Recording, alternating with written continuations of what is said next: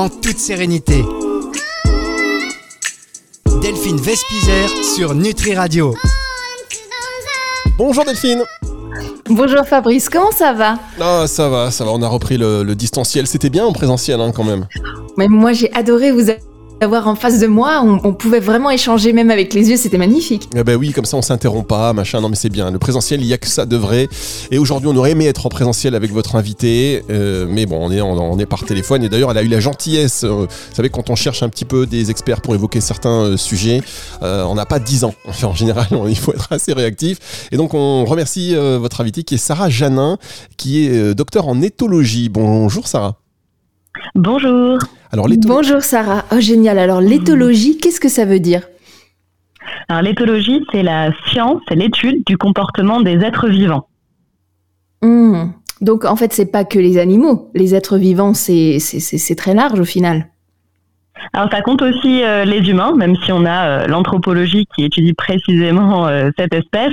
Mais voilà, il s'agit de d'étudier vraiment différentes espèces, euh, dont l'humain. Et moi, je suis euh, spécialisée euh, sur les chiens et les chats. Génial.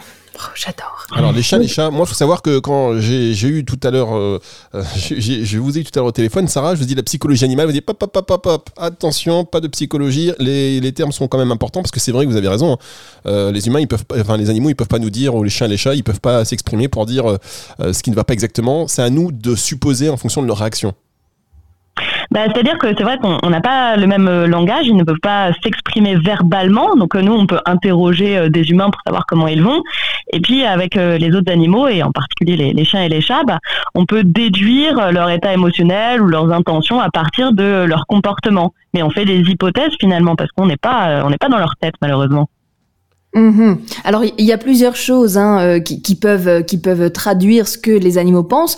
Euh, ben, bien sûr il y a le il y a les comportementalistes. Bon ça c'est plus un peu pour l'éducation. Il y a aussi la médiation animale. Donc ça c'est les gens qui se mettent comme ça sur la fréquence et qui arrivent à communiquer de d'âme à âme avec les animaux. Bon, faut-il y croire?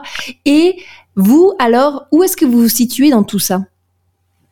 Alors juste une petite, en fait, la, hum, ce les, les, personnes qui donc aurait ce don de pouvoir communiquer avec les animaux. On parle de communication euh, animale. La médiation animale, pour le coup, c'est lorsque on on utilise entre guillemets un animal pour faire le lien euh, dans, dans une par exemple une thérapie avec euh, un humain. Ça peut être une personne âgée ou des, des enfants mhm. avec des troubles autistiques. Et on va, la présence de l'animal va pouvoir nous, nous aider et l'animal va jouer son rôle de médiateur. Donc c'est dans ce cadre là qu'on parle de médiation.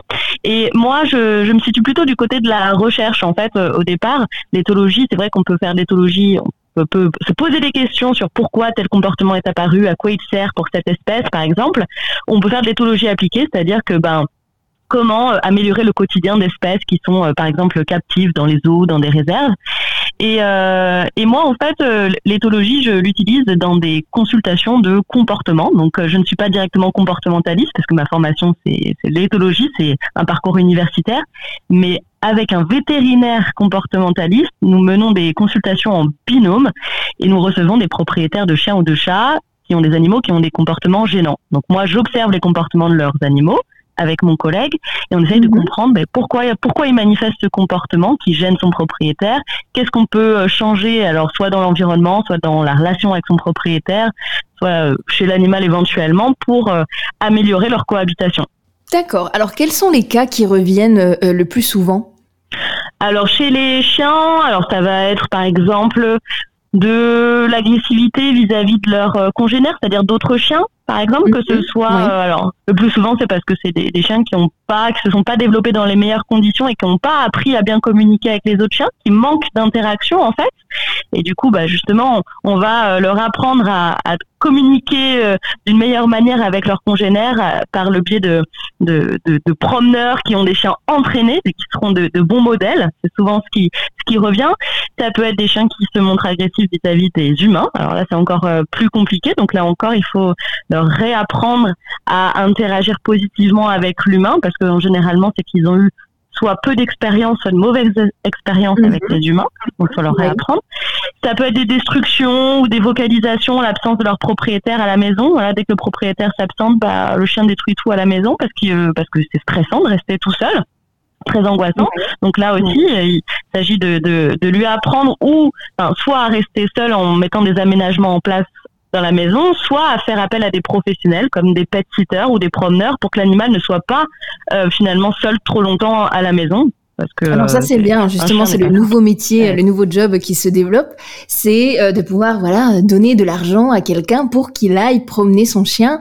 Euh, il y a aussi, il me semble, des euh, des applications qui sont un peu comme des sites de rencontre entre des promeneurs et donc ce sont des personnes qui n'ont pas d'animaux de, compagnie et des chiens. Et ça, je, je sais qu'il y a une application là-dessus qui est super sympa. Donc, c'est des échanges gratuits avec des gens qui sont amoureux des animaux mais qui n'ont pas le temps, euh, en règle générale, d'en avoir un, un, à plein temps. Et donc, du coup, qui vont ponctuellement promener euh, le chien, par exemple, de leur voisin. Et ça, je trouve ça euh, vraiment très bien. Oui, exactement. C'est un, un très bon échange dans la mesure où, en tout cas, le, le, le chien ou le chat n'a pas, alors le chat, si on parle de pet sitter, hein, n'a pas de, de, problème particulier parce que c'est vrai que s'il y a des problématiques de, de comportementales, bon, ben là, il vaut mieux des mm. experts, évidemment, qui soient formés. Mais sinon, en tout cas, pour euh, des chiens qui, ou des chats qui n'ont pas de problème, ce sont des super activités, en fait, et, ça bénéficie aux personnes, en effet, qui n'ont pas d'animaux au quotidien. Donc, un double avantage. Après, en termes de, de, comportement, ce qu'il est vraiment important de dire, c'est que pour prévenir tous les comportements gênants tels que euh, la destruction euh, euh, quand on n'est pas à la mhm. maison d'objets ou le fait qu'il fasse ses besoins dedans ou, ou que sais-je ou qu'il aboie. En fait, c'est important d'aller à l'éducation, euh, à l'éducation positive avec son chien. Moi, je l'ai fait au moins pendant deux ans, euh, mhm. jusqu'après l'adolescence du chien. Du coup, mon chien est sociable avec les autres personnes, avec les autres chiens, et surtout, j'ai appris à communiquer avec lui. Euh, bah, ce qui fait que il a envie de me faire plaisir, il me fait confiance, euh, il a confiance en moi, il sait que je vais revenir et, euh, et, tout ça, ça, ça, ça permet d'avoir une relation mm. euh, incroyable. Et aussi, ce qui est important de dire, c'est que si le chien, par exemple, fait ses besoins, euh, voilà, parce que parfois ça arrive à l'intérieur, c'est aussi peut-être qu'il n'est pas assez souvent euh, à l'extérieur, donc c'est pas un problème de comportement, mais bien sûr on peut pas laisser, euh, et même nous, hein, on peut pas nous laisser euh, six heures ou plus sans, sans, sans aller aux toilettes, c'est exactement la même chose. Donc c'est important de responsabiliser les gens sur les besoins primaires du chien, c'est-à-dire se dépenser à l'extérieur, même être parfois sans laisse, aller dans la nature, et aussi les, les besoins de d'affection, puisque les les chiens, hein, je parle vraiment maintenant du, du, chien, euh, ce sont des êtres euh, de lumière qui ont vraiment besoin de connexion avec l'homme. Donc un chien, ça ne reste pas à l'extérieur, ça ne reste pas euh, sur un balcon, bien sûr, ça ne reste pas à la chaîne. c'est ça, hein, c'est vraiment un être dans la famille. Tout à fait, parce que vous avez bien mentionné aussi, c'est cette idée que même le fait d'être, euh, d'avoir un jardin, alors c'est super d'avoir un jardin, mais ça ne suffit pas à un chien, c'est-à-dire que le jardin, il va connaître les odeurs par cœur, ça sera ses propres odeurs, et c'est important pour lui en fait d'être dans d'autres environnements qui sont plus stimulants, avec d'autres odeurs, donc euh, en forêt, dans les champs, euh, là où il y a aussi du passage d'autres chiens, parce que bah voilà, le fait d'être à l'extérieur, bah, si c'est un environnement connu et familier, il va vite s'ennuyer finalement. Donc, euh, Exactement. Et être par exemple dans un jardin tout seul, bah c'est pas intéressant non plus parce que le chien est, est là pour avoir des interactions, soit avec d'autres chiens, soit avec des odeurs, soit avec euh, avec l'humain en fait. Bien sûr, après, bon, il faut bien sûr garder à l'esprit qu'il y a des différences individuelles. Donc, il y a des chiens qui, par contre, préféreront être seuls. Ça, c'est, ça existe. Mais c'est vrai que si on ah parle de l'espèce mhm. canine de manière générale, oui, euh, là, ils ont des besoins euh, sociaux. Mais c'est vrai qu'après, comme nous, humains, il y a des différences individuelles. Parfois, nous, on n'a pas envie euh, de, voir du monde. Et ça arrive. Il y a des gens qui sont pas du tout sociaux. Donc, ça arrive aussi chez les chiens. Donc, voilà, il faut juste garder à l'esprit qu'il peut y avoir des différences individuelles malgré tout. Sarah, euh, Delphine, je vous propose de marquer une pause. On se retrouve dans un tout petit instant pour euh, poursuivre cette conversation.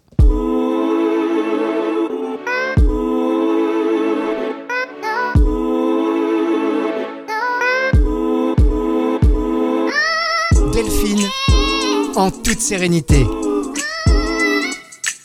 Delphine Vespizer sur Nutri Radio.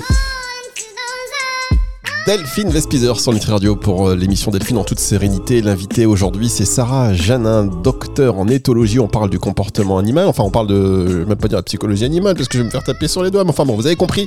Euh, on évoque les sujets euh, de, voilà de, ce que pensent les animaux, de comment ils réagissent, comment nous on, doit interpréter leur action. vous avez dit qu'il y a des chiens qui étaient solitaires, Sarah.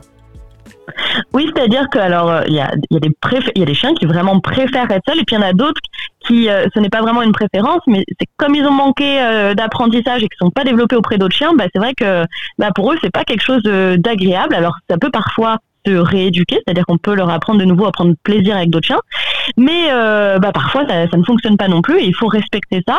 Et du coup, il y a des chiens qui seront beaucoup mieux avec juste leur, leur humain familier dans un environnement familier à pas avoir d'autres chiens. C'est aussi possible.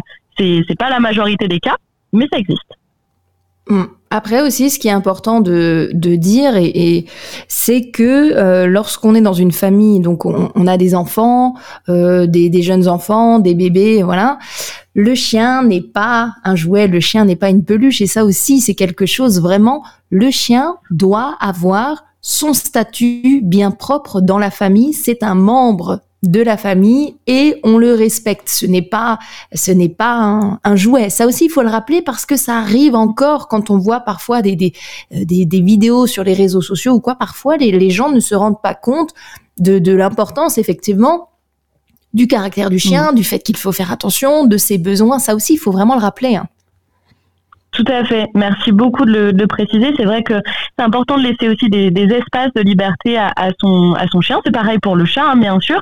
Vraiment des endroits où ils peuvent se reposer, ne pas être sollicités et où les enfants ne viendront pas, mais pareil pour les adultes, les déranger. Et s'ils veulent venir au contact, ben, on les laisse à l'initiative. Mais vraiment des espaces où ils peuvent euh, se reposer tranquillement. Alors moi j'ai envie de vous poser une question, Sarah, euh, si, euh, si, vous, si vous permettez. Parce que là, on dit que mhm.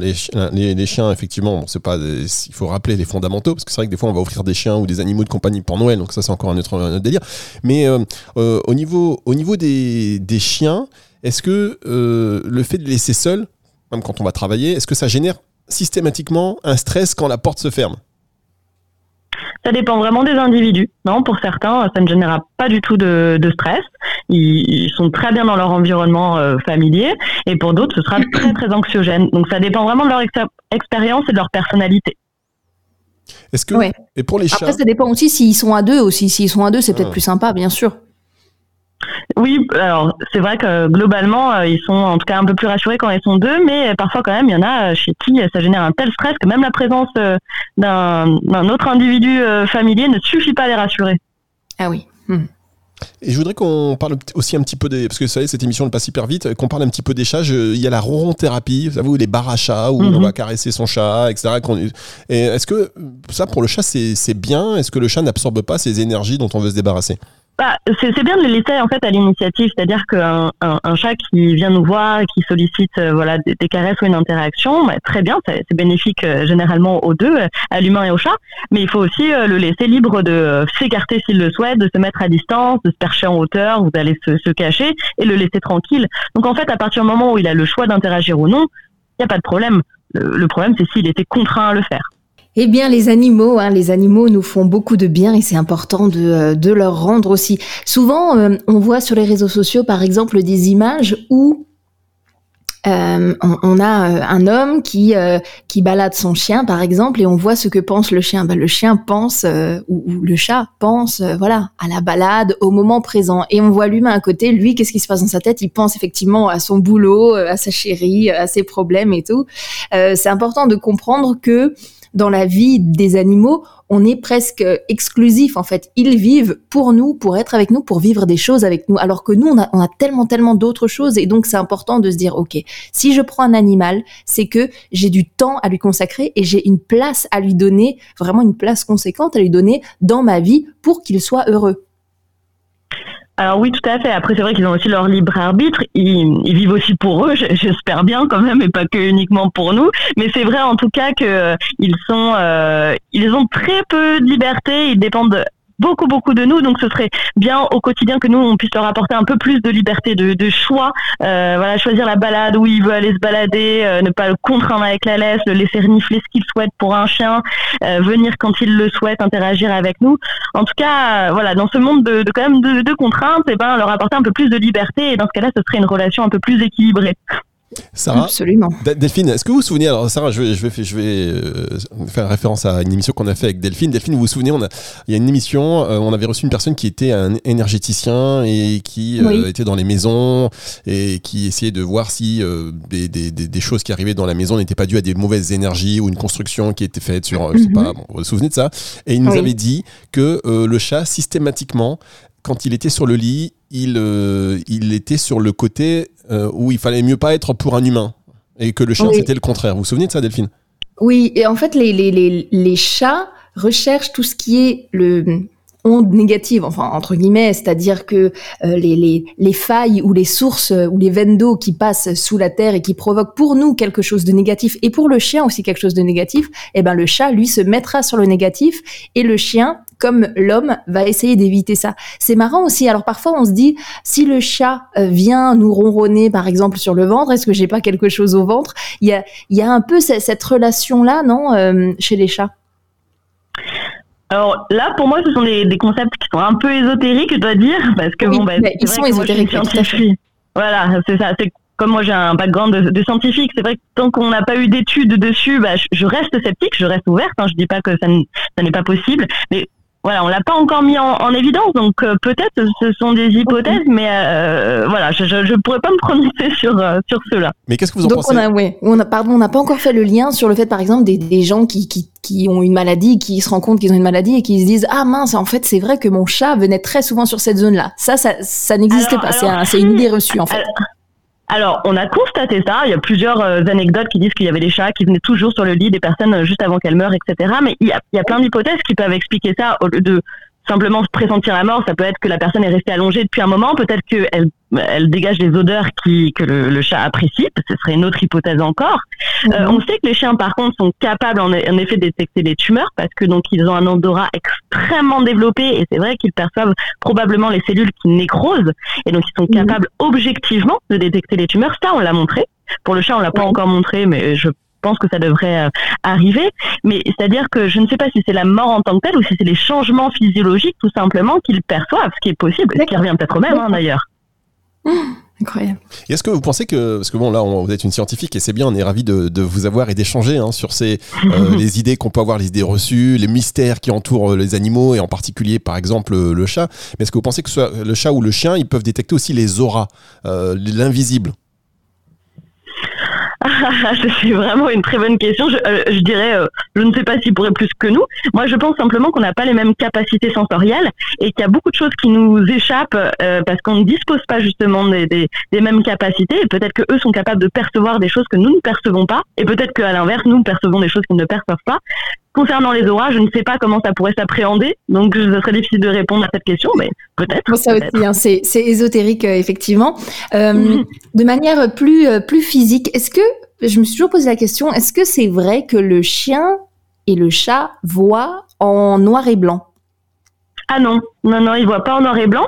Ils ont, euh, alors ils, ils ont pas trois euh, types de cônes qui nous permettent nous de percevoir les, les couleurs. Donc par exemple, euh, le, le, le chien, le chien ne perçoit pas bien le, le rouge, donc ce qui fait qu'il voit plutôt un spectre de couleurs qui va du, euh, du jaune au, au bleu, euh, en passant par des, c'est un, c'est un petit peu gris. En fait, c'est moins contrasté, mais euh, il voit pas du tout en noir et blanc. C'est simplement un petit peu moins, les couleurs sont moins, hum, comment dire, j'allais dire, moins saturées c'est l'analyse des cellules en fait euh, euh, visuelles. On a des, des cônes ou, ou des bâtonnets qui, nous, qui sont des cellules qui permettent de détecter, détecter euh, soit les couleurs, soit euh, la lumière, et on peut les quantifier à, à partir donc euh, d'analyses biologiques en fait tout simplement. Donc là, c'est des prélèvements, et ça, ça, ça permet d'être totalement objectif.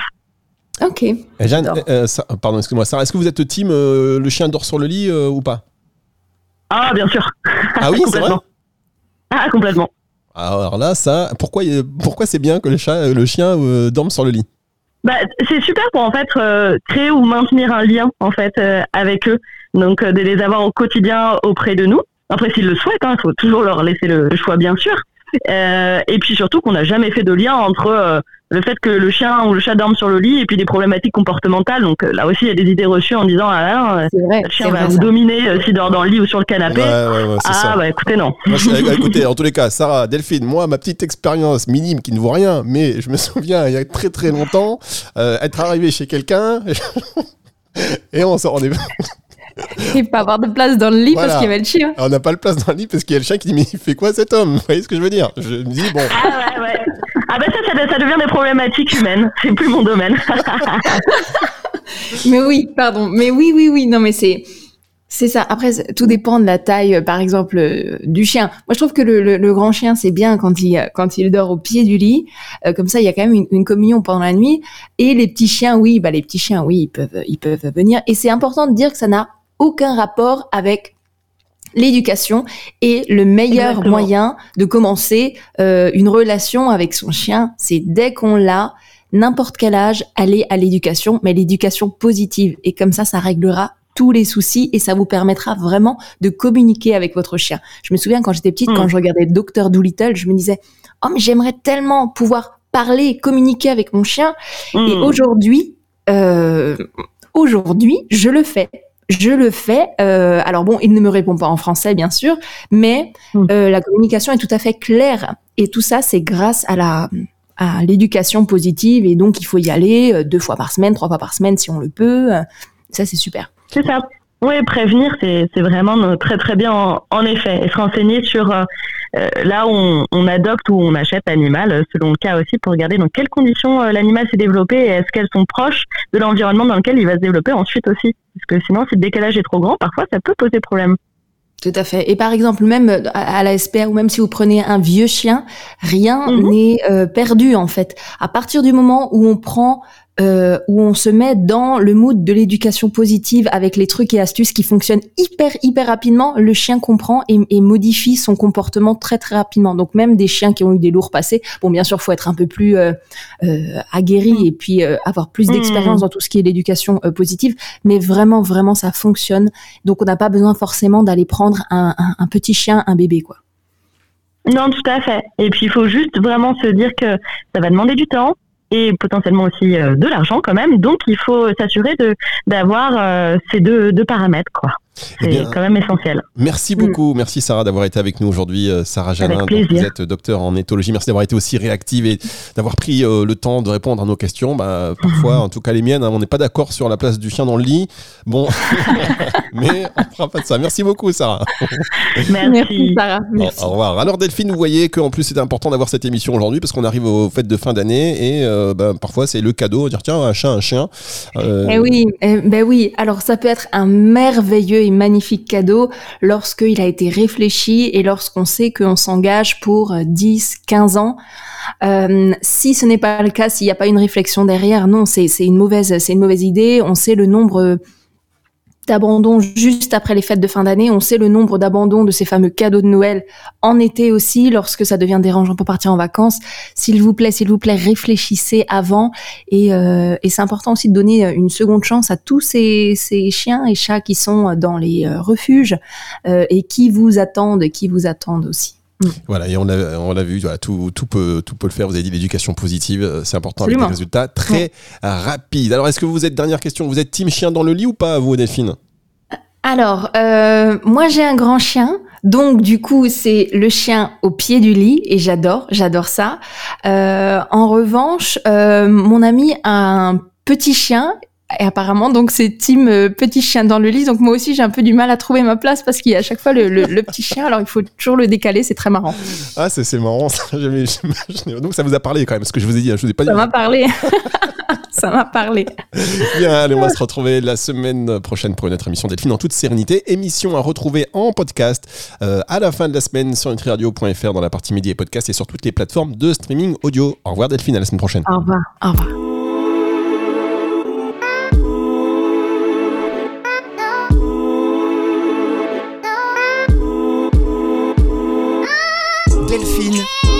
En toute sérénité. Delphine Vespizer sur Nutri Radio.